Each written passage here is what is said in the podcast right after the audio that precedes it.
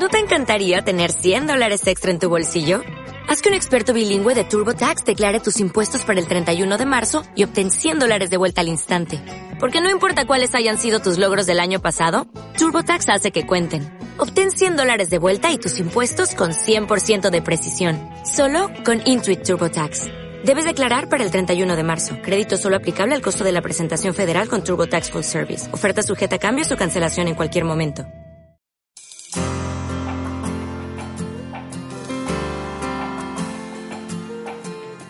Conoceréis la verdad, y la verdad os hará libres. Juan 8:32. Capilla Cali presenta Semillas de Verdad, en la voz de Luis Guillermo Sánchez. Pablo ha estado hablándonos acerca de la realidad, de la confianza que debemos tener como creyentes acerca de uh, qué viene después, ¿cierto? Que viene después de, uh, de, de morir, de esa seguridad que debe haber en nosotros acerca de esa vida eterna que tenemos, que cuando aunque estemos aunque muramos físicamente, tenemos una realidad de estar delante del Señor para siempre y de eso nos estaba hablando y de eso va a seguir hablándonos. La idea es que hoy vayamos hasta el versículo 10, es decir, vamos a ver otros cinco versículos, desde el versículo 6 hasta el 10. Repito, 2 Corintios 5, del 6 hasta el 10. Eso es lo que vamos a estar viendo el día de hoy, si Dios lo permite, que lleguemos hasta ahí. Vamos poco a poco. Una vez, no recuerdo ahorita el equipo, pero había un jugador de, de, de básquetbol en los Estados Unidos que faltaban como 30 segundos para acabar el partido y él tenía el balón y él creía que iban ganando por un punto cuando realmente el marcador estaba igualado. Y durante los últimos 30 segundos él se dedicó a gastar esos 30 segundos con el balón. Todo el mundo le gritaba, él no entendía por qué.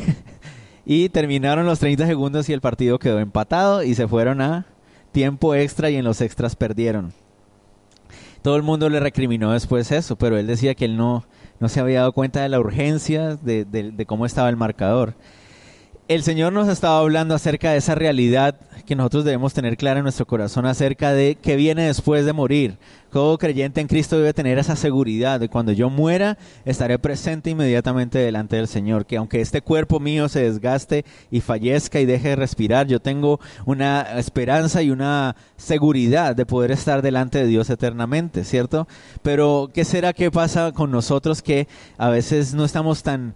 Eh, entendidos de la urgencia que tenemos, es decir, que en cualquier momento el partido puede terminar y muchos todavía andan, muchos cristianos todavía gastando el tiempo, rebotando el balón sin, sin terminar y la Biblia nos muestra que no, no solamente es importante empezar a caminar con el Señor, sino terminar en el Señor. Ustedes recuerdan que hay muchos pasajes donde la palabra nos dice que y el que persevere hasta el fin, ¿cierto? y, y, y la idea del Señor es siempre animarnos a ir hasta el final. Y hay algunos creyentes que tal vez hemos, nos hemos creído el cuento de que no, yo todavía tengo muchos años por vivir. Ah, el Señor todavía no vuelve, ¿cierto? Y empezamos a malgastar nuestras vidas.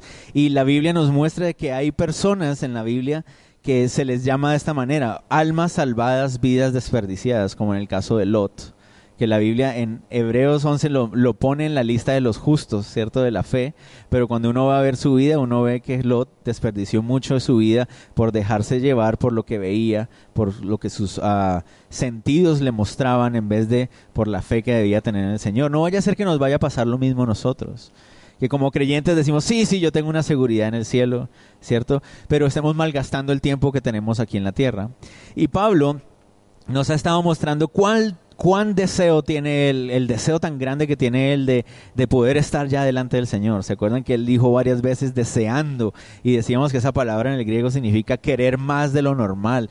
Y él nos ha hablado de ese deseo. Pero mientras llega ese tiempo, ¿qué? Mientras llega el momento de morir, mientras llega el momento en que el Señor nos llame a su presencia como cantábamos ahorita, mientras llega el momento del, del rapto, ¿cierto? Si el Señor quiere que seamos la generación que vayamos a estar con Él así, mientras llegue ese momento, ¿qué pasa con nuestras vidas? ¿Cómo estamos viviéndola? ¿Cuál es nuestra actitud? ¿Cuál es nuestra... Sí, nuestra actitud de vida. ¿Cuál es esa actitud como cristianos? No vaya a ser, como les digo, que estemos desperdiciando los últimos minutos de nuestras vidas por estar distraídos. Y estos cinco versículos que vienen a continuación hablan de eso, hablan de la actitud que Pablo tenía mientras llega ese momento. Nosotros sabemos que Pablo todavía tenía varios años de vida después de esto, varios años va a tener después, pero vemos que su actitud siempre era esta, esta era la actitud en su vida. No importa si fuera a morir mañana o si fuera a morir en 10 años, esa era su actitud constante y esa debería ser nuestra actitud también. Entonces, acompáñenme a leer los versículos del 6 hasta el 10. Dice, así que vivimos confiados siempre y sabiendo que entre tanto que estamos en el cuerpo estamos ausentes del Señor, porque por fe andamos, no por vista. Pero confiamos y más quisiéramos estar ausentes del cuerpo y presentes al Señor. Por tanto, procuramos también ausentes o presentes serle agradables, porque es necesario que todos nosotros comparezcamos ante el tribunal de Cristo para que cada uno reciba según lo que haya hecho mientras estaba en el cuerpo, sea bueno o sea malo. Señor, te ruego Dios, por favor, que otra vez hables a nuestro corazón, Señor, y si realmente eso es lo que está pasando en nosotros, que estamos descuidando nuestra vida cristiana, y estamos tal vez andando de una manera desordenada, incluso después de conocerte, Señor. Que este sea un buen momento de otra vez de recibir esa exhortación tuya, que esa convicción venga de parte de tuya, de, ti, de perdón, de tu Espíritu, Señor, a nuestro corazón, para que tomemos decisiones, Señor, que podamos ser agradables a ti en todo momento, Dios. Ya sea que muramos o que estemos vivos, que seamos agradables a ti en todo momento. Esa debería ser nuestra actitud. Te rogamos, Dios, que tú nos ayudes a tenerla a partir de hoy, si es necesario en algunos de nosotros, o mantenerla como tal vez en otros es así, Señor. Gracias por este pasaje que nos regalas para alimentarnos en esta mañana, Dios, en el nombre de Jesús. Amén. Bueno, vamos a ver tres diferentes actitudes que Pablo tiene acerca de esa seguridad de tener una casa, una morada eterna en el cielo. Esas tres actitudes que son las tres actitudes que le ayudan a él a vivir su vida todos los días de una manera agradable al Señor. La primera actitud es que Pablo ha aprendido a vivir en fe. Esa es la primera actitud y la vamos a ver en los primeros tres versículos, el 6, el 7 y el 8. Pablo nos muestra que él ha aprendido a vivir en fe. Miren lo que él dice. Así que, cuando él dice así que, eso significa que esto es una conclusión de lo que viene antes. Antes, él nos estaba diciendo, ¿se acuerdan lo que la semana pasada veíamos? Que tenemos una seguridad de una morada eterna en el cielo. Cuando a veces hay personas fallecen y, vamos al, al, cementerio y todo y dicen, esta es la última morada. Pero nosotros como creyentes sabemos que si la persona ha creído en Cristo en su corazón, esa no es su última morada, porque hay una morada eterna que la palabra nos ha dicho. La Biblia nos ha comparado a nuestro cuerpo con una tienda de campaña. ¿Cierto? Una tienda que es frágil y una tienda que es temporal y ha comparado esa realidad de, nuestra morada eterna en el cielo como un edificio firme, que, estructurado, que es, es de una habitación definida, eterna. Ha hecho esa comparación. Entonces él dice, después de eso que hemos aprendido, entonces nosotros vivimos confiados siempre. Ojo, la palabra confiado que aparece ahí no significa confiado como que ah, yo me, despreocupo. La palabra no es, el significado no es despreocupado o con un desparpajo por la vida. Ah, yo estoy confiado porque Dios. Porque es que algunos cristianos caen en esa trampa, ¿cierto? De lo que les decía ah, pues yo ya tengo una morada en el cielo, para qué me preocupo por lo que pasa aquí en la tierra. Ah, yo no importa cómo viva yo acá, igual yo me voy a ir al cielo, pero eso no es lo que significa la palabra ahí. La palabra confiado significa lleno de valor, lleno de ánimo, lleno de confianza, lleno de eh, de coraje, de valentía. Eso es lo que significa la palabra. Entonces lo que Pablo está diciendo es, así que nosotros vivimos llenos de ánimo siempre. Nosotros vivimos siempre llenos de ánimo y eso debería ser la característica del cristiano también. Como les decía, el hecho de que el cristiano desee, porque si el Señor nos dijera, bueno, ¿qué quieres? ¿Cambiar este cuerpo terrenal por el cuerpo celestial? No, el celestial de una. Y todos los cristianos deberíamos ser capaces de decir, Señor, me quedo con el celestial de una. Si me pones a escoger entre este cuerpito que yo tengo ahorita y ese cuerpo espectacular que tú me tienes guardado, pues me quedo con el celestial, porque ese no se gasta, ese no se daña, ese no se enferma, es eterno, yo me quedo con ese, ese, es el que yo quiero. Todos los cristianos deberíamos ser capaces de decir eso con toda seguridad. Pero eso no significa que todos los cristianos andamos deseando morirnos, porque ese no es el énfasis. El, el, énfasis no es, ah, como yo quiero tanto ese, ese cuerpo que el Señor me tiene guardado, esa morada eterna, entonces yo me quiero morir ya. No, esa no es la actitud. Y ahí, como les digo, es, es, es, no es correcto cuando los cristianos llegamos a un punto como de una depresión, de que yo me prefiero morirme, prefiero morirme. Si deseamos ese cuerpo celestial, si deseamos estar en la presencia del Señor para siempre, donde ya no habrá llanto ni habrá sufrimiento. Obvio, deseamos eso. Pero mientras llega ese momento, nuestra vida es en total confianza en el Señor. Dice, vivimos llenos de ánimo siempre. Imagínense Pablo, como les decía, él a donde llegaba siempre llegaba con un ojo morado, con un brazo partido. Alguna cosa le había pasado porque a donde llegaba lo perseguían, lo apedreaban, lo metían a la cárcel, lo, todas partes. Y, y Pablo es un hombre que vive confiado, lleno de ánimo siempre siempre lleno de ánimo. Y miren por qué, porque él está lleno de ánimo siempre. ¿Qué dice ahí? Sabiendo que entre tanto que estamos en el cuerpo estamos ausentes del Señor. Porque él sabe, él sabe, él vive lleno de ánimo y está confiado porque él sabe que mientras estemos en este cuerpo estamos ausentes en el Señor. Es decir, esto no es lo último, esto no es eh, lo, lo, lo, más espectacular que vamos a vivir. Y como les digo, muchos andamos viviendo nuestra vida en este mundo pensando que esto es lo máximo, o sea, que después de, después de morir, ¿qué será lo que nos va a esperar? No, los cristianos no podemos pensar así. Los cristianos tenemos que pensar, esto es pasajero y si la estamos pasando bien en la tierra, pues gloria a Dios pero eso no es lo máximo, hay algo mejor. Como dicen, hay una frase que dice que la tierra es lo más cercano al infierno que un cristiano va a conocer. Esto es lo más cercano al infierno que vamos a conocer. Pero es lo más cercano al cielo que un, no, no, creyente va a conocer. Imagínense, eso es tenaz. Es lo más, esto es lo más lindo que un no creyente va a conocer. ¿Se imaginan? Este mundo es lo más espectacular que se puede ver cuando uno no tiene a Cristo. Pero cuando uno tiene a Cristo, esto es lo más feito que uno va a conocer en la vida, porque después de esto viene lo mejor. Entonces Pablo dice, nosotros vivimos llenos siempre de ánimo, sabiendo que esto es temporal, sabiendo que mientras estemos en este cuerpo estamos ausentes en el Señor. Y viene uno de los versículos y los pasajes más conocidos del Nuevo Testamento, ¿cierto? Que ustedes lo encontrarán ahí entre paréntesis. ¿Cuál es? Porque por fe andamos, no por vista. ¿Cierto? Porque aparece entre paréntesis, creo que ustedes recuerdan que los pasajes que aparecen entre paréntesis por lo general se debe a que no es un, es un pasaje que no se encuentra en todas las copias más antiguas del Nuevo Testamento. Aparece en la mayoría, pero no en todas. Entonces deciden ponerlo entre paréntesis para que nosotros sepamos que eh, no está en todas las copias más antiguas. ¿no? En la mayoría sí, pero no en todas. Pero ¿qué es lo que quiere decir esto? Él está diciendo, nuestra vida la, vivimos llenos de ánimo, llenos de valentía. El cristiano no, no debería estar viviendo una vida de depresión. Ah, yo no me quiero levantar de mi cama, yo no sé qué más hacer. No, vivimos llenos de ánimo, llenos de, de, valentía. ¿Por qué? Porque sabemos que eso es temporal, sabemos que lo que viene es mucho mejor. Sí, es difícil lo que estamos viviendo, es muy difícil, porque unos sufrimos dificultades más fuertes que otros, ¿cierto?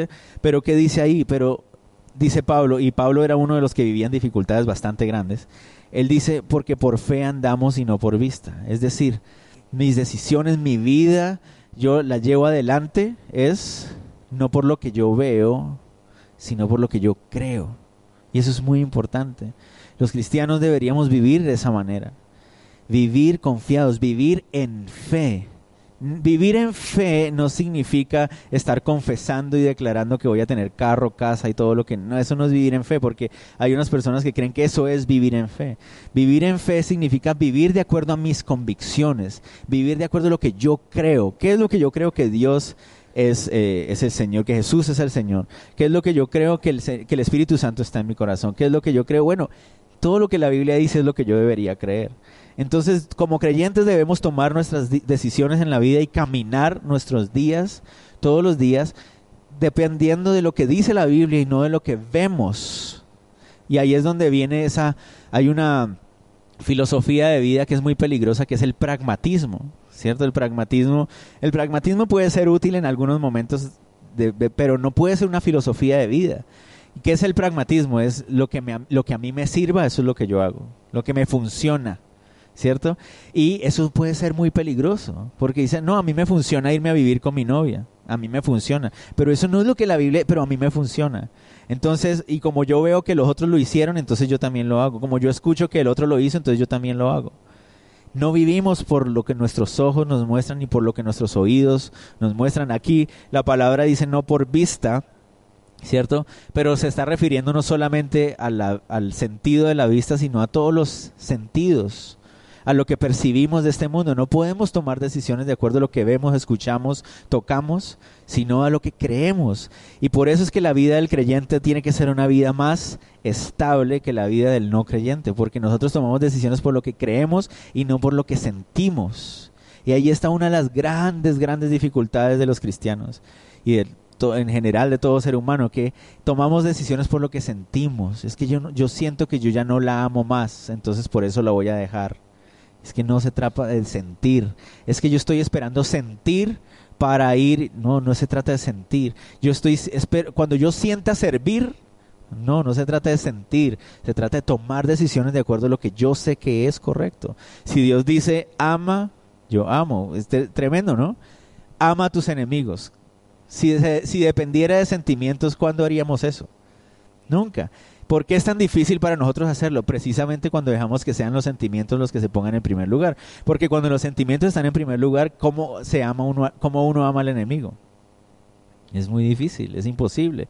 Pero cuando es la decisión por convicción, Dios dice que debo amar, entonces voy a amar. Es mi enemigo, no importa, pero yo decido amar, yo decido hacer, yo decido, ¿por qué? Por mis convicciones. Y Pablo está diciendo, eso es en vista a la realidad que conocemos, de que tenemos un cuerpo eterno en el cielo. Por eso es que yo vivo una vida llena de ánimo por fe, viviéndola en fe, tomando decisiones de acuerdo a lo que creo, de acuerdo a lo que la Biblia enseña y no de acuerdo a lo que yo veo o escucho. El cristiano que vive su vida de acuerdo a lo que ve y no a lo que cree, pasará un triste tiempo en la tierra. Va a pasar un muy triste tiempo en la tierra. Porque, no, no le estoy diciendo que se vaya a perder. Seguramente se va a ir al cielo igual. Como Lot. ¿Se acuerdan? Les ponía el ejemplo de Lot. ¿Se acuerdan de la historia de Lot y Abraham? Abraham le dice a Lot, mira Lot, para que no tengamos problemas, hagamos una cosa. Tú escoge para dónde vas a ir y yo me voy para el otro lado. ¿Qué dice la Biblia que pensó Lot? Lot levantó los ojos y dijo, esa llanura me gusta, es agradable a los ojos. Y entonces Lot decidió irse para las llanuras de Sodoma y Gomorra. Y todos nosotros sabemos qué pasó con Sodoma y Gomorra. Y tal vez algunos de ustedes no saben, pero antes de la destrucción de Sodoma y Gomorra, a Lot lo habían secuestrado. A él lo secuestraron por estar viviendo en esas ciudades. Y la Biblia en Hebreos lo pone a él en la lista de los justos de la fe. Y uno dice, pero Lot, ¿qué está haciendo Lot en esa lista? Cuando nosotros sabemos que Lot fue un hombre que se dejó guiar por la vista. La Biblia dice que él, aunque estaba viviendo entre ellos, no se había dejado llenar con, no hacía lo que ellos hacían, pero estaba viviendo entre ellos sabiendo que Dios no lo había guiado a ir allá. Y seguramente por haberse mantenido en su fe, Dios lo tiene en esa lista, pero tristemente vio las consecuencias de lo que pasó. ¿Se acuerdan? Su esposa falleció, se convirtió en ¿qué? En una piedra de sal ¿cierto? Y después sus dos hijitas que hicieron, lo emborracharon y tuvieron relaciones sexuales con él para tener hijos. Y esa es la historia de Lot. Y está en la lista de los héroes de la fe. O sea que cuando vayamos al cielo nos vamos a encontrar a Lot. Tremendo. Pero uno dice, pero ¿y todas esas decisiones de vida tan tristes? Lo mismo puede pasar con tantos cristianos que conocemos y con nosotros mismos que sabiendo que tenemos a Cristo en nuestro corazón, que sabiendo que tenemos una morada en el cielo, andamos tomando unas decisiones tan malas aquí en la tierra, de acuerdo a lo que vemos, de acuerdo a lo que escuchamos, en vez de tomar las decisiones de acuerdo a lo que la Biblia dice. Pero si yo tomo decisiones de acuerdo a lo que yo creo, tal vez no voy a ver realizados mis sueños, piensan algunos. ¿Cierto? Porque si el mundo me exige que yo haga esto para yo poder alcanzar lo que yo quiero. Miren lo que dice Hebreos 11:13, refiriéndose a todos los héroes de la fe del Antiguo Testamento, que se les llama héroes, pero eran seres humanos como ustedes y como yo, iguales. La Biblia dice de Elías, ¿se acuerdan en Santiago? Un hombre sujeto a las mismas debilidades que nosotros. ¿Qué dice Hebreos 11:13? Dice, conforme a la fe murieron todos estos sin haber recibido lo prometido, sino mirándolo de lejos y creyéndolo y saludándolo y confesando que eran extranjeros y peregrinos sobre la tierra. Este pasaje es súper lindo, Porque algunos de ellos como Moisés, ¿cierto? Moisés caminó por fe, le creyó al Señor y llegó el momento que iba a morir y no pudo entrar a la tierra prometida, pero la vio, ¿cierto? La vio antes de morir. Y dice ahí que lo miró de lejos. Yo creo que ahí se refiere un poco a, Moisés, mirándola de lejos y creyéndola. Igual, uno dice, ah, pero Moisés nunca logró entrar a la tierra prometida, murió como un fracaso, ¿cierto? Porque no pudo entrar a la tierra prometida, pero la Biblia no dice que fue un fracaso, dice que lo creyó y confesó que era extranjero y peregrino sobre la tierra. Si quieren confesar algo, esto ahí está, confesemos esto. Confiéselo, hermano, confiese que usted es extranjero y peregrino sobre la tierra. Es decir, esa no es, esta tierra no es nuestra casa final. Tenemos una casa eterna que nos está esperando y es deberíamos vivir enfocados en esa casa y no en la casa que le estamos pidiendo al Señor con siete vueltas aquí en la tierra. Somos extranjeros y peregrinos. Y si el Señor nos quiere dar una casa aquí en la tierra, gloria a Dios, qué bendición. Dios es bueno, Dios es muy bueno. Y si no nos la quiere dar, igual tenemos una casa en el cielo segura. No deberíamos enfocarnos en lo de aquí, sino en lo de allá. Ah, pero Dios quiere, si, yo vivo por fe, no voy a poder tener nunca ese trabajo. Y yo anhelo ese trabajo. Bueno, entonces usted decide si es más importante ese trabajo o la morada en el cielo. Es decisión suya. No significa que eso, que, que, por hacer eso va a perder su salvación, ¿no? Yo no estoy diciendo eso. Pero va a vivir una vida cristiana muy triste cuando pudo haber vivido una vida también muy agradable delante del Señor por hacer lo que Dios quiere. Entonces, ¿cuál es la primera actitud que el cristiano debe tener? Dice, debemos vivir en fe. Es lo que debemos hacer, vivir en fe. Miren el verso 8 para continuar pero confiamos, dice, pero confiamos y más quisiéramos estar ausentes del cuerpo y presentes al Señor. Pablo insiste una vez más en que debemos vivir con ánimo y valentía, aunque deseamos estar presentes en Dios, dice él ahí, ¿no? Pero confiamos, es decir, nos llenamos, es la misma palabra, pero nos llenamos de ánimo, aunque más quisiéramos estar en la presencia de Dios. Miren que la palabra que él usa ahí dice, y más quisiéramos. No es la misma palabra que había, usado antes donde él dice que es desear más de lo normal. La palabra que él usa ahí es otra palabra, es una palabra que significa cuando veo algo y quisiera tenerlo. Es decir, lo veo y anhelo, que, anhelo tenerlo. Entonces, si lo vemos de esa manera, lo que Pablo está diciendo es, pero vivimos llenos de ánimo, aunque anhelo, veo, veo esa promesa y yo anhelaría estar más ausentes en el Señor, más ausentes del cuerpo, perdón, y estar en el Señor. Esa debería ser la actitud del cristiano. Ahí se resume en pocas palabras la actitud del creyente en Cristo. Vivo mi vida responsable, ¿cierto? Vivo mi vida con mucho ánimo, con mucha valentía, pero el Señor sabe que lo que yo quisiera es eso que está allá. Pero no por eso voy a entrar en depresión, no por eso voy a descuidar lo que el Señor me ha dado acá. Vivo mi vida con todo ánimo ah, pero yo me imagino cómo va a ser en el cielo y ya, yo quisiera ya estar en el cielo. Vuelvo a decirles, qué triste es cuando encontramos cristianos que tienen temor, ¿no? Si mueren hoy, yo no sé, pero ¿por qué no sabes? ¿Qué es lo que pasa? ¿Qué es lo que hay allí en tu corazón que hace que tengas temor de que mueras hoy? Si la Biblia dice que aquel que tiene a Cristo en su corazón y que le ha hecho Señor de su vida, tiene esa seguridad. ¿Qué es lo que hace que desconfíes o qué es lo que hace que no tengas esa seguridad. Muchas veces es porque sabemos que no estamos viviendo para el Señor. Tal vez algunos no han tomado la decisión aunque vienen a la iglesia. Tal vez hay unos que simplemente no le han creído al Señor. Pueden ser cualquiera de esas opciones. Entonces, finalizamos este primer punto diciendo que como cristianos la primera actitud que debe eh, eh, caracterizarnos es que vivimos en fe, en fe. La segunda actitud que nos debe caracterizar está en el versículo 9 y es procurar ser agradable. Vivimos en fe procurando serle agradables. Miren lo que dice el verso 9. Por tanto, procuramos también, o ausentes o presentes, serle agradables. Sencillo. La palabra procurar que aparece ahí significa hacer de algo un propósito de vida cuando yo tomo la decisión de que esto va a ser el propósito de mi vida. Imagínense, yo me acuerdo cuando estaba en los primeros semestres de universidad, me, pusieron una hoja en blanco y me dijeron, ah, escribe ahí cuál es tu proyecto de vida. ¿cierto? Yo no sé si algunos de ustedes han tenido que pasar por eso. Parece una de las cosas más aburridas que hay en la vida, pero... Uh, ¿Cuál es mi proyecto de vida? ¿Qué es lo que yo quiero lograr en la vida? ¿Cierto? Y le quieren enseñar a uno, eh, tienes que soñar y pensar, ¿cuál es tu proyecto? ¿Hacia dónde quieres llegar? ¿Qué es lo que tú quieres hacer?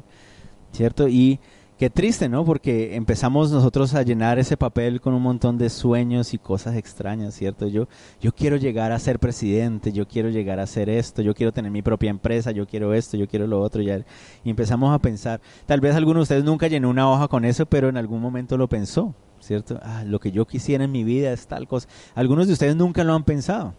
Tal vez ustedes, ninguno de ustedes lo ha pensado. Pero Pablo pareciera ser que tiene una hoja en blanco y le dice al Señor, ¿cuál es tu proyecto de vida? Y Pablo dice, mi proyecto de vida es, ya sea que esté ausente o presente, serte agradable a ti. Ese es mi proyecto de vida. Y ese es el mejor proyecto de vida y no es tan complicado y no nos llena de tantas, de tantas presiones y de tantas cargas, ¿cierto? Porque si yo quiero ser presidente de la nación, imagínense todo lo que toca hacer.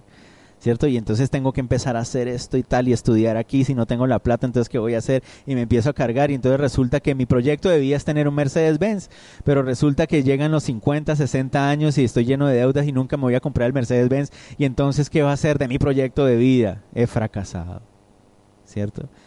Es mucho mejor y por eso hay muchas personas sufriendo, ¿cierto? Infelices en su vida porque no lograron alcanzar su proyecto de vida. Yo soñaba con tener esto y esto y miren no he podido, ¿cierto? Pablo, por su lado, dice, mi proyecto de vida es, el propósito de mi vida es, dice ahí, estando ausentes o presentes, serle agradable al Señor. Ojalá todos aquí hiciéramos eso, de eso nuestro proyecto de vida, que mi proyecto de vida sea, ya sea que esté muerto o vivo, que yo sea agradable al Señor ya sea que esté aquí o en la conchinchina, que yo pueda ser agradable al Señor. Así tenga plata o no tenga plata, que sea agradable al Señor. Así tenga Mercedes-Benz o no tenga Mercedes-Benz, que yo pueda ser agradable al Señor. Que ese sea nuestro proyecto de vida. Que ese sea mi proyecto de vida. La palabra agradable, ¿qué significa la palabra agradable? Significa algo que produce agrado cuando se ve. Es fácil de entender esa palabra, no es tan compleja. Es cuando uno ve algo y, ay, tan chévere, me agrada. ¿No creen ustedes que sería eso un lindo proyecto de vida, Señor? Que cuando tú me veas, tú puedas decir, ah, tan lindo, me, me agrada mi hijo, me agrada mi hija. Ah, pero entonces ahí nos encontramos con una cosa muy interesante, porque algunos decir, ah, ya el pastor empezó a decir que somos campeones y que no sé qué. No, no, no. No somos agradables. No lo somos, aunque algunos nos creemos muy agradables. Eh, la verdad es que cuando el Señor ve nuestra humanidad, dice, ah, no me gusta mucho. ¿Cómo hago entonces para ser agradable al Señor? La Biblia me dice que cuando Cristo viene a mi corazón, entonces el Padre me empieza a ver con los ojos como si yo fuera Cristo Jesús, no, por, no porque lo sea, sino que Jesús se pone en la mitad y entonces viene el lente de Jesús, ¿cierto? Jesús se pone como un lente a través del cual el Padre nos ve y dice, ay, tan bello Luis, tan lindo. Aunque Luis sabe en su corazón de que él no es tan bello, el Padre lo ve bello. ¿Por qué? Porque Cristo murió por él, porque Cristo pagó sus pecados, porque Cristo es el intermediador. Por eso lo ve así. Entonces al final lo que queremos decir es que nuestra vida, nuestro propósito de vida debería ser siempre estar en una comunión con el Señor, siempre estar llenos del Espíritu Santo, siempre estar caminando con el Señor Jesús, porque de esa manera seremos siempre agradables al Señor. No se trata de hacer o de no hacer cosas. ¿Ven lo que es interesante? No se trata de ver cuántas cosas puedo hacer para agradar al Señor. ¿Qué voy a hacer para ganar puntos con Dios, para que Él me vea agradable? No se trata de eso, porque nada podemos hacer. Nada podemos hacer para que Él nos vea agradables en nuestras propias fuerzas. La única forma es que Cristo sea el Señor de nuestras vidas. Si hemos hecho de Jesús el Señor de nuestras vidas, entonces el, el Padre nos ve agradables. Y si caminamos en una comunión con Cristo Jesús, como dice Juan 15, dando fruto, entonces Él nos ve agradable. Ese es el asunto. No tenemos que ir y hacer y ponernos y quitarnos. ¿Cierto? Para el Señor no importa cuánta ropa de marca nos pongamos, eso no va a hacer que nos veamos más agradables. Es caminar en una comunión firme y cercana con Cristo Jesús. Eso nos hace más agradables. Y miren lo que dice Pablo, ¿no? Porque Pablo lo dice de esa manera. Dice, mi proyecto de vida es ser agradable, ya sea que esté vivo o muerto. Y uno dice, pero un muerto no puede ser agradable. Pero Pablo dice en Cristo Jesús, sí, porque él dice, aún los muertos en Cristo vivirán. ¿Cierto? Entonces, vivo o muerto, si Jesús es el Señor de mi vida, yo soy agradable delante del Señor. Ese es mi proyecto de vida. Entonces, espero, yo sé que si alguno de ustedes tiene la oportunidad pronto de que le pasen esa hojita y le digan, ponga ahí su proyecto de vida y ustedes ponen ahí, porque yo he procurado, sea que esté ausente o presente, serle agradable, pues la gente no va a entender mucho. Pero ojalá usted en su corazón lo tenga claro. Y no vaya a ser que nos confundamos y salgamos de aquí. No, mi proyecto de vida sigue siendo, sigue siendo ser esto, sigue siendo tener esto, o lo que sea. No, nuestro proyecto de vida es serle agradable a Él. Sea que estemos muertos o vivos, con trabajo sin trabajo, con plata sin plata, con carro sin carro. Navidad, diciembre, enero, febrero, todo el año. Ser todo el tiempo ser agradables a Él. Eso es lo más importante. Entonces, Segunda actitud de vida es procurar serle agradable. Esa es la primera era cuál, ¿se acuerdan? Viviendo en fe. Ahora viene la tercera. La tercera actitud que debe caracterizar a un cristiano que tiene esa seguridad de ese cuerpo y esa morada eterna que Dios tiene para nosotros. Verso 10. Porque es necesario que todos nosotros comparezcamos ante el tribunal de Cristo. Uh, uh, uh para que cada uno reciba según lo que haya hecho mientras estaba en el cuerpo, sea bueno sea malo. Esa es la parte que ya no es tan agradable. ¿Cierto? Porque hasta ahora chévere, ¿no? Pero viene este puntico. ¿Cuál es la tercera actitud? Estar preparados. Estar preparados. La primera, viviendo en fe. La segunda, procurando serle agradable. La tercera es preparados. Esa debería ser la tercera actitud de vida del cristiano, estar preparados. Miren esto porque esto aquí sí vamos a hilar un poquito más despacito. Dice, porque es necesario que todos nosotros comparezcamos ante el tribunal de Cristo. La, palabra, la expresión ahí, es necesario. Es un verbo que se refiere a cuando algo es menester hacer, es decir, cuando algo debe pasar. Entonces, ¿qué es lo que está queriendo decir ahí? Que es algo que va a pasar. Punto. No, se, no está hablando acerca de si, si va a pasar, no, sino de la pregunta es cuándo va a pasar. Porque de que va a pasar, va a pasar. Y yo sé que ustedes ya, ya son expertos en griego, ¿cierto? Entonces ustedes me pueden decir que la palabra todos en el griego original significa todos, ¿cierto? Ustedes ya, uff, increíble. todos. Por lo tanto, está diciendo que tiene que pasar algo todos vamos a tener que pasar por esto. La pregunta es acerca de a qué se refiere cuando dice todos. ¿Está refiriendo a todos los seres humanos? ¿Está refiriéndose a todos quiénes? ¿Quién es ¿Cuál es ese grupo? ¿Cuál es ese conjunto de personas del cual él está hablando que dice todos? Yo personalmente creo que está hablando de los creyentes en Cristo, de los cristianos, no de todos los seres humanos. Y aquí vamos, vamos a ir más adelante aclarando esto todos los creyentes en Cristo tenemos que tener en cuenta que vamos a tener que pasar por algo. Miren la palabra dice que todos tenemos que comparecer, comparecer. La palabra comparecer significa aparecer o manifestarse, estar presente, es lo que significa la palabra.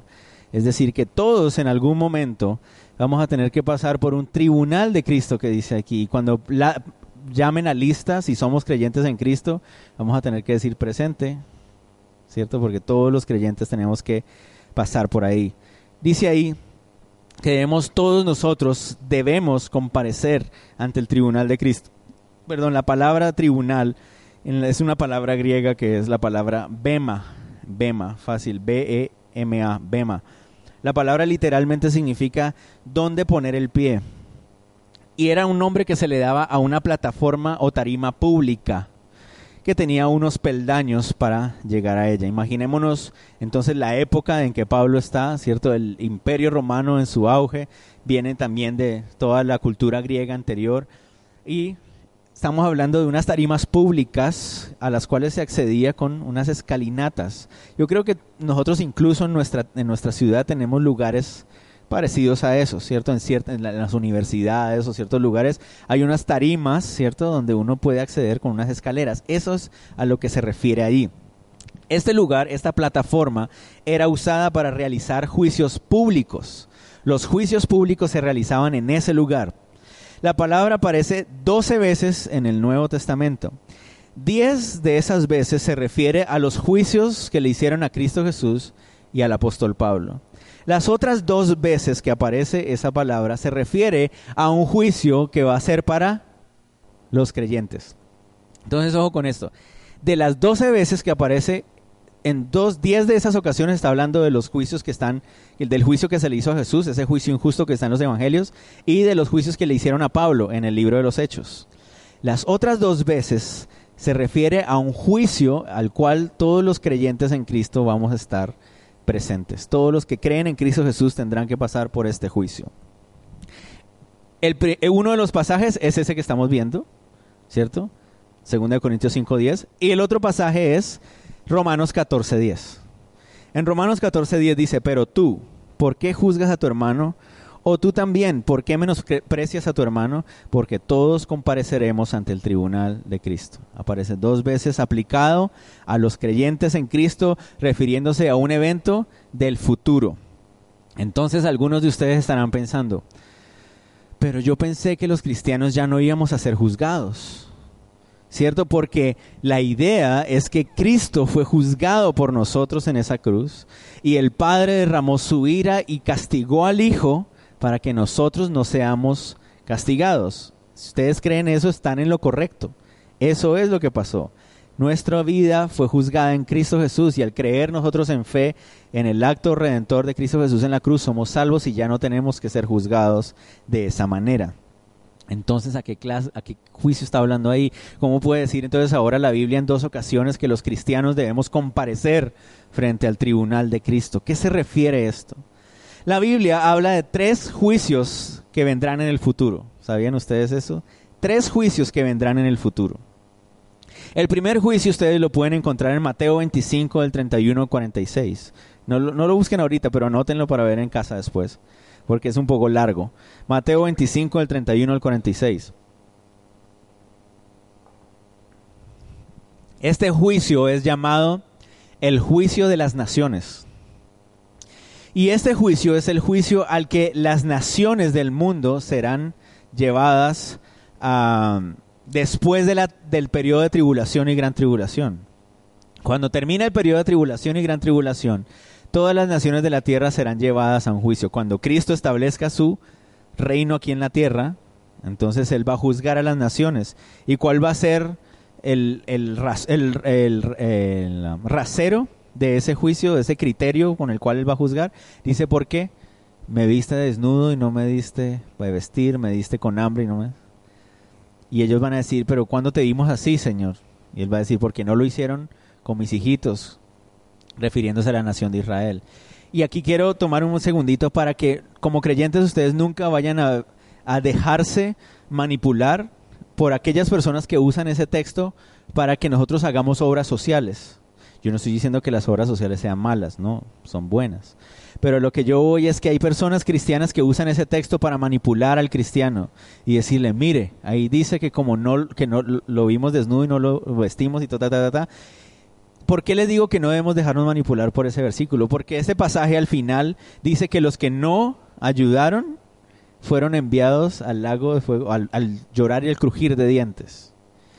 Entonces, si yo dejo que a mí me apliquen ese versículo, ¿significa que yo puedo perder mi salvación por no ayudar a los pobres? ¿Dónde dice eso en la Biblia? Yo no puedo sacar eso de ahí. No, está refiriéndose a las naciones que salen del periodo de tribulación y gran tribulación y que no ayudaron a Israel y por lo tanto entonces van a pagar. Y entonces ahí dice que va a ser a un lado a las ovejas y al otro lado a los cabritos. ¿Cierto? Ese es el primer juicio que aparece en la Biblia.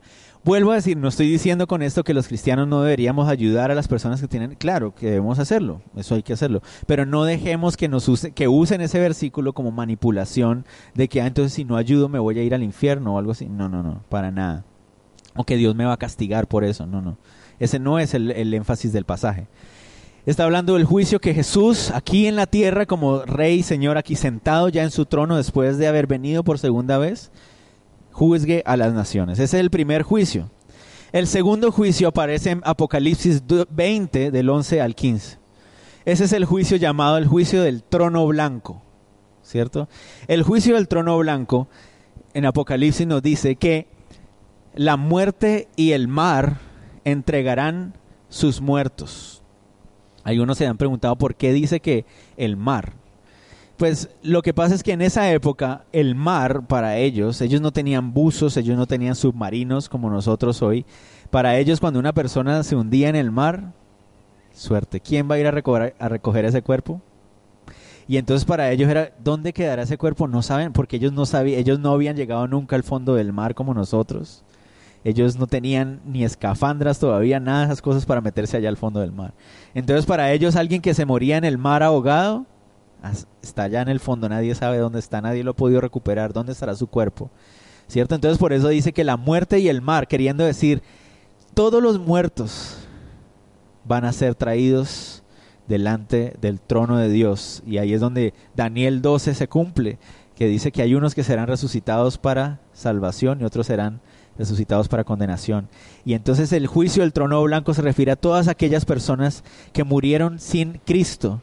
Todas aquellas personas que murieron sin Cristo en su corazón, que rechazaron el mensaje de Jesús o que nunca creyeron en Cristo Jesús, van a enfrentar ese juicio. Y entonces lo que dice Apocalipsis 20, 11, 15 es que esas personas serán juzgadas de acuerdo a sus obras. Y lo que se va a juzgar es muy sencillo. Sus obras están de acuerdo al rasero de Dios, que es la perfección, y van a ser pasados unos por uno. Dice que se van a abrir los libros y van a decir, bueno, fulano de tal, veamos sus obras. ¿Son obras perfectas? No, no, Señor. Al lago de fuego y azufre. Eso es lo que dice la Biblia. La pregunta es, ¿quién se va a salvar de ese juicio? Nadie, porque nadie es perfecto. Ese es el juicio del trono blanco al cual ninguno de nosotros queremos llegar. Si usted todavía tiene en su mente la idea de, no, yo voy a llegar delante de Dios y yo le voy a demostrar que yo sí... Ay, ay, ay. Yo le urjo que esta mañana usted cambie de decisión y diga, yo no puedo presentarme delante de Dios porque yo no puedo sacar perfecto. Más bien acepte la muerte y el sacrificio de Cristo Jesús y deje que eso sea lo que lo justifique. No trate de justificarse a sí mismo porque va a estar en graves problemas. Ese es el juicio del trono blanco. Viene el tercero, el tribunal de Cristo, del que estamos hablando. Romanos 14.10, que lo dijimos ahorita, 2 Corintios 5.10, que lo estamos diciendo ahorita, y también hay un pasaje que aunque no tiene la, la expresión exacta del tribunal de Cristo, habla de esa idea que es 1 Corintios 3 del 10 al 15. ¿De qué se trata el tribunal de Cristo? Porque Pablo nos acaba de decir que todos los creyentes tenemos que comparecer delante de ese trono. Todos los que creemos en Cristo Jesús vamos a pararnos frente a ese trono. Pero la diferencia es esta. Nosotros no vamos a ser juzgados para salvación o condenación. ¿Por qué? Porque nuestra salvación ya fue juzgada. Ya Cristo ganó nuestra salvación, por lo tanto nosotros ahora ya no tenemos que ser juzgados para salvación o condenación. Entonces, ¿para qué es este tribunal? Miren que el texto mismo lo dice. Él dice, para que cada uno reciba según lo que haya hecho mientras estaba en el cuerpo, sea bueno o sea malo. Es decir, cuando nosotros somos creyentes en Cristo, hay decisiones, actitudes, formas de vivir que pueden ser delante de Dios buenas, como pueden ser delante de Dios malas, dice ahí, ¿cierto? Si fuera para juicio de condenación sería malo todo. Pero como aquí estamos hablando de personas que ya no tienen que ser juzgadas para salvación, sino que ya son salvas, entonces aquí lo que se va a juzgar es si, lo que hizo fue bueno o que lo que hizo fue malo. Con esos otros pasajes que les di de Romanos y de Primera de Corintios, podemos agregar algo más. ¿Para qué más es este tribunal? No solamente para que recibamos según lo que hemos hecho, sino también para que demos cuenta cada uno de lo que hemos hecho. No solamente es para que recibamos, sino también para que demos cuenta, para que Señor, mira, es que tal cosa y tal, tal, tal. Y la tercera cosa que vemos en 1 Corintios 3 es que ahí también se va a juzgar la obra con la que sobreedificamos en la iglesia de Cristo. Primera Corintios 3 nos dice que Pablo dice, yo como perito arquitecto, ¿cierto? Yo he puesto la piedra angular que es el mensaje de Cristo Jesús. Cristo Jesús es la piedra angular, yo he traído el mensaje y lo he puesto. Pero de ahí en adelante, todos los demás vamos sobreedificando, sobreedificando. El, el inicio de toda obra es el mensaje de Jesús. De ahí en adelante tenemos que ir sobreedificando. Y dice Pablo, unos sobreedifican con buenos materiales, otros sobreedifican con heno y hojarasca, dice Pablo ahí. De manera que cuando llegue el tribunal va a ser todo probado con fuego. Y entonces lo que se consuma, pues desaparecerá y lo que estaba bien construido permanecerá. Esa es la idea también del tribunal de Cristo. Por lo tanto, los creyentes en Cristo tenemos que entender que llegará un momento donde nosotros seremos llamados a cuentas. Y aquí es donde ya uno dice, ay, ¿en serio? Yo pensé que nosotros ya nos habíamos ahorrado eso. Sí, seremos llamados a cuentas. Pero ojo, no para condenación, no para condenación. Lo lindo de este tribunal es que este tribunal no va a enfatizar en los que hicieron mal, sino que va a enfatizar en los que hicieron bien. ¿Me hago entender? La idea es dar galardones, coronas, ¿cierto? A aquellos que actuaron o tuvieron una vida agradable delante de Dios como cristianos para el beneficio de la iglesia, para el beneficio de la, obra de Cristo, ¿cierto? Y la Biblia habla de cinco clases de coronas diferentes. La Biblia también habla de galardones, ¿cierto? Que van a estar recibiendo aquellas personas que estén viviendo su vida agradable al Señor como creyentes en Cristo. Pero ojo, si yo estoy desperdiciando mi vida como cristiano, igual me voy a ir al cielo el única, la única diferencia es que yo no voy a recibir nada. Voy a estar ahí parado. Mientras hay unos que van a estar recibiendo, yo voy a estar ahí. Pero no voy a estar avergonzado. ¿Por qué? Porque para mí ya va a ser una bendición y yo voy a entender. Para mí yo voy a entender, ¡Wow! Señor, gracias porque estoy aquí. Yo ni siquiera merecería estar aquí, pero estoy aquí, Señor. Yo estoy feliz porque a ellos les dieron, pero yo estoy feliz porque estoy aquí. Me hago entender, nadie va a ver envidias, no va a haber de que, ah, ya le no, eso no va a existir. Eso no va a existir.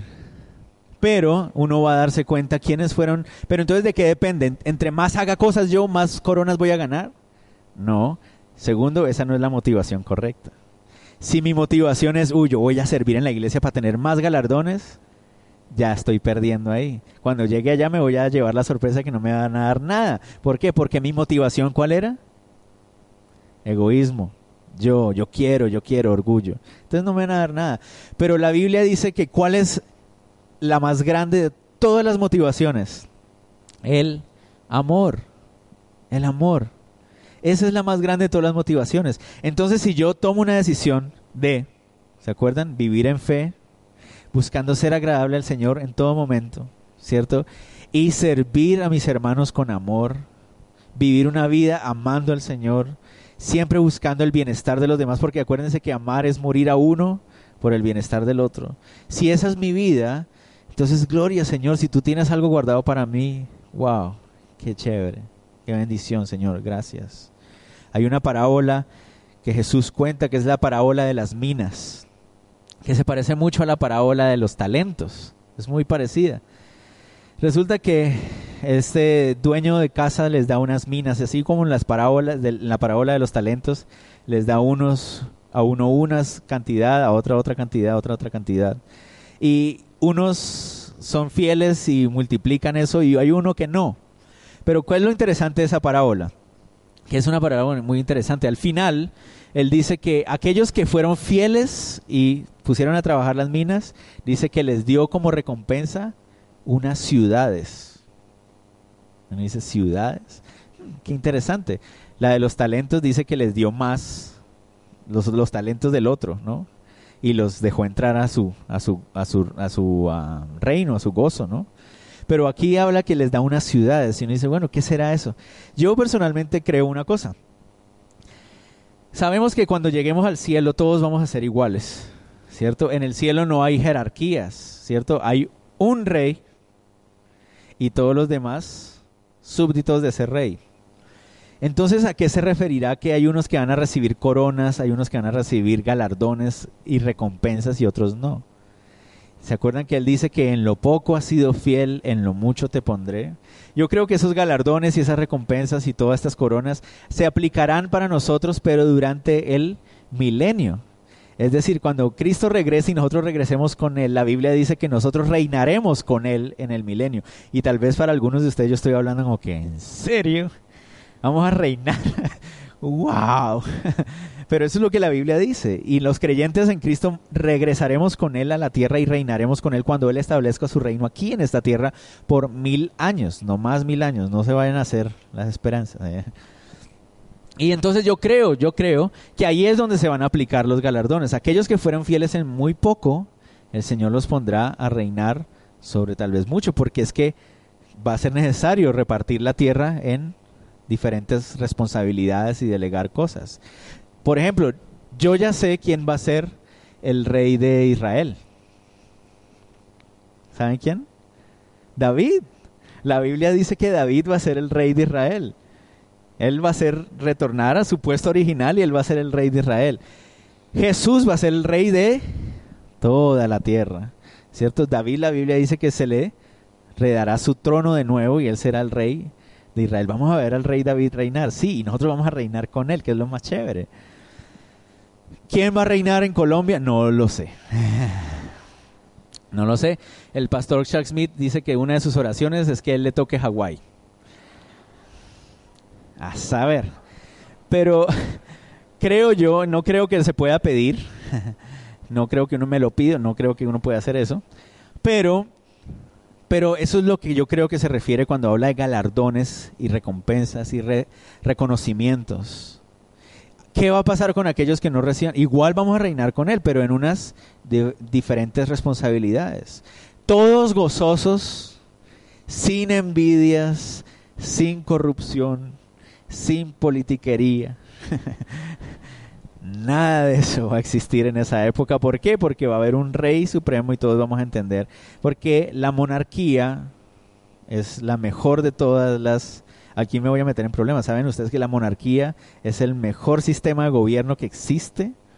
Sí, pero la monarquía de Jesús, obviamente. La monarquía humana no mucho. Pero como sistema de gobierno es la que mejor funciona. Hay un rey, él la sabe todas y él es el que dice que se y todos los demás obedecemos.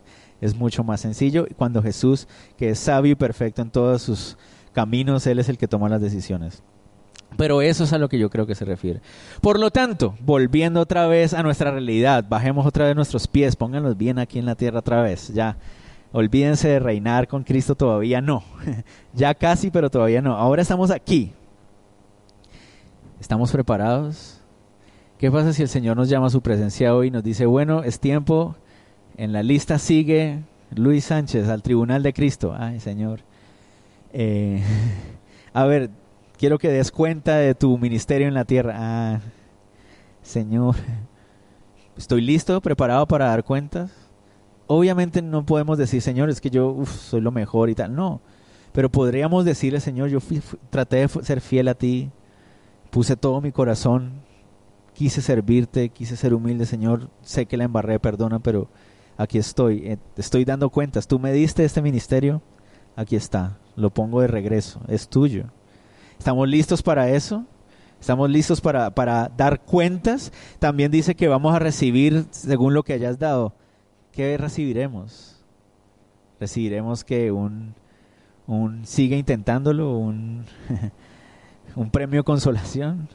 No, allá no hay premios de consolación, allá todos los premios son buenos. Pero, ¿qué es lo que nos va a dar el Señor? Nos va a decir, bien, Señor, y corona, no, ya, bien. Pero yo pensé que no, no, ya. Ah, bueno. ¿Qué será, que recibiremos? O qué bendición si nos sorprende, el Señor nos sorprende con una corona. Señor, ¿en serio para mí? Wow, gracias. ¿Qué dice la Biblia que vamos a hacer con esas coronas? Las vamos a volver a poner a los pies de Él porque uno dice, esto yo no lo merezco, Señor. Y eso es lo que va a pasar. ¿Y qué va a pasar cuando se pruebe con fuego nuestras obras, lo que hayamos hecho en esta tierra? ¿Qué se, qué se quedará? si hacemos un recuento ahorita de, no, no hablemos del pasado antes de Cristo porque eso ya sabemos que eso está podrido, pero, pero ahora en Cristo, ya ahorita en Cristo, si el Señor nos llamara a cuentas y trajera todo lo que hemos vivido, nuestras decisiones desde que estamos caminando con Cristo, nuestro servicio al Señor desde que estamos con Cristo, hay algunos que están diciendo servicio.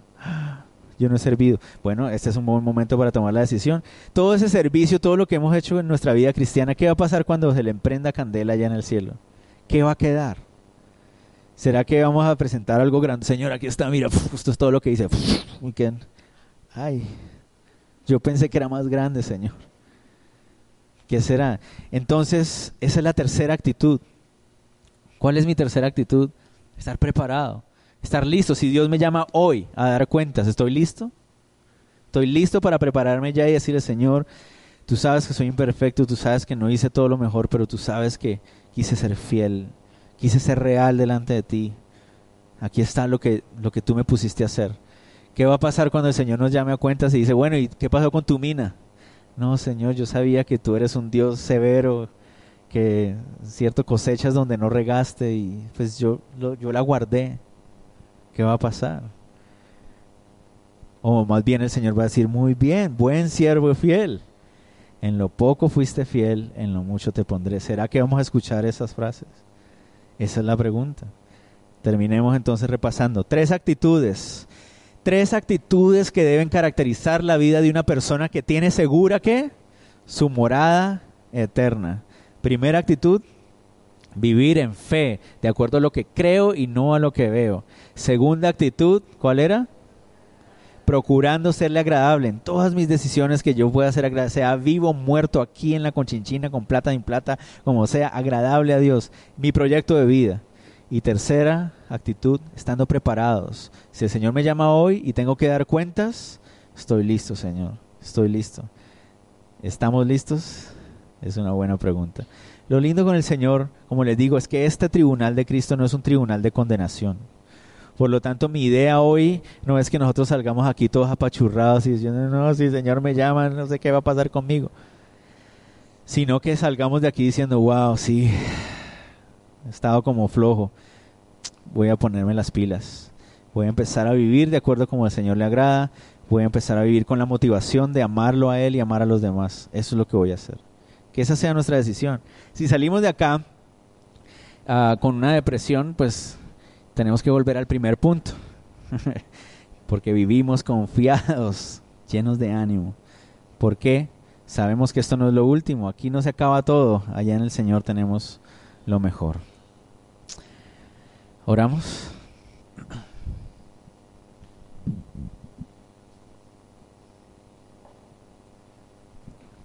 Señor, te damos gracias.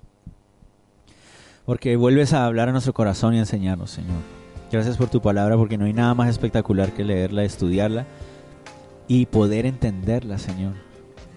¿Cuántas veces en el pasado intentamos leer tu Biblia y no entendíamos y ahora Wow, qué lindo, qué espectacular es poder leerla y entender lo que tú tienes para nosotros ahí, toda la riqueza, toda la sabiduría, todo el ánimo, Señor.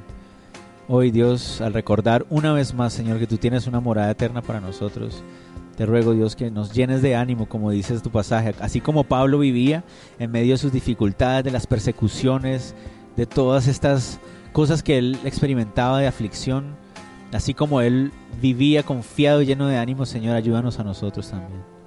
Tú sabes aquí quienes estamos pasando por dificultades, quienes tienen momentos difíciles más que otros. Tú conoces las aflicciones de nosotros. Y por eso te ruego, Dios, que nos puedas llenar de ánimo hoy otra vez. Que nuestros ojos estén puestos en ti y en lo que eh, nos espera contigo en la eternidad, en vez de poner nuestros ojos en la tierra. Nuestra realidad es de dolor y de dificultad en muchos casos, Señor. Pero queremos llenarnos de tu ánimo, Dios, para recibir fortaleza de ti, para saber qué decisiones debemos tomar para enfrentar las situaciones, poder estar con gozo, Señor, sabiendo que esto no es lo último, Señor. Que aunque pareciera que ya no hay camino, Señor, tú siempre tienes la luz de la esperanza enfrente porque tú estás en control de todas las cosas, Señor. Y nada puede contigo, Señor. Señor, te pido que nos ayudes a aquellos que Tal vez hemos estado pasando momentos de debilidad en nuestra carne o en nuestra humanidad. Hemos descuidado nuestra vida contigo, Señor, y hoy nos has vuelto a, exhortar Nos has vuelto a llamar la atención acerca de que nuestra vida debe caracterizarse por estas tres cosas. De vivir de acuerdo a nuestra convicción, buscando ser agradables a ti en todo y estando preparados todo el tiempo para ti, Señor. Ayúdanos a vivir de esa manera, Señor. Pedimos perdón porque hemos fallado en tantas maneras, pero queremos serte fiel, fieles y reales en nuestra convicción de ti. Llena nuestro corazón de la motivación del amor también, Señor, para vivir de acuerdo como tú quieres que vivamos. Te pido Dios por alguna persona que esté en este lugar, si hay alguien en este lugar que nunca ha tomado la decisión de seguir a Cristo Jesús, Señor, obra en su corazón. Si hay alguna persona aquí en esa situación, tal vez usted recordará lo que dijimos en medio del estudio. Si nos presentamos delante de Jesús con nuestras propias obras o méritos, vamos a estar en graves problemas porque Dios está esperando perfección de nosotros. Y ninguno es perfecto, todos somos pecadores. Y esa realidad de pecado nos hace merecedores de la muerte eterna. Pero Cristo Jesús, siendo Dios, dándose cuenta y entendiendo esto, se hizo hombre y murió en una cruz, viviendo una vida perfecta y sin pecado, de manera que en Él se castigara todo nuestro pecado.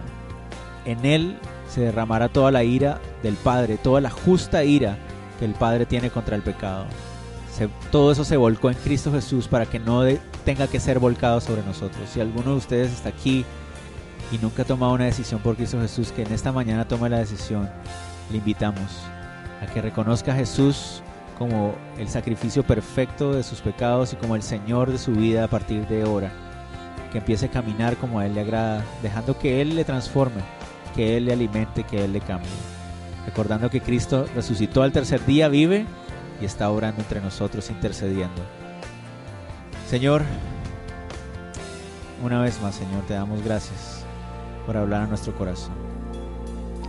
Te damos gracias en el nombre de Jesús. Amén.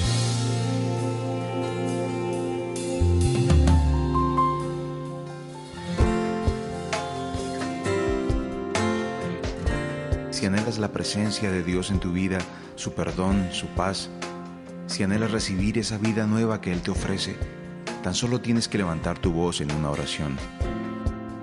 Repite conmigo, Señor Jesús, reconozco que te necesito, sin ti estoy perdido. Perdona mis pecados, limpia mi corazón y mi mente. Te entrego todo lo que soy, todo lo que he sido y todo lo que quiero ser. Ven a mi corazón, me rindo a ti Confieso que tú eres el Hijo de Dios que vino para salvarme, para darme vida. Quiero que seas mi Señor, mi Maestro, mi Dios, mi amigo, mi Padre.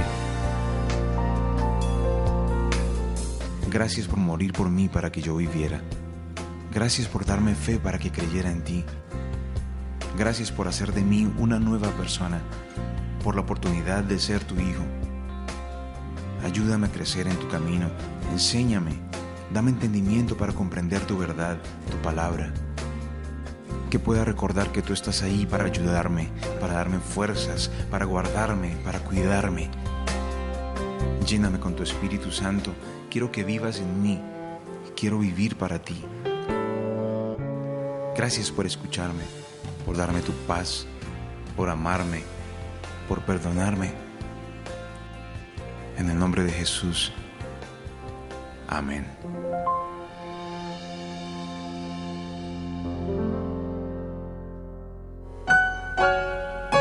Esperamos que este estudio de la Biblia haya sido de bendición para tu vida y de alimento para tu corazón. No te pierdas el próximo estudio.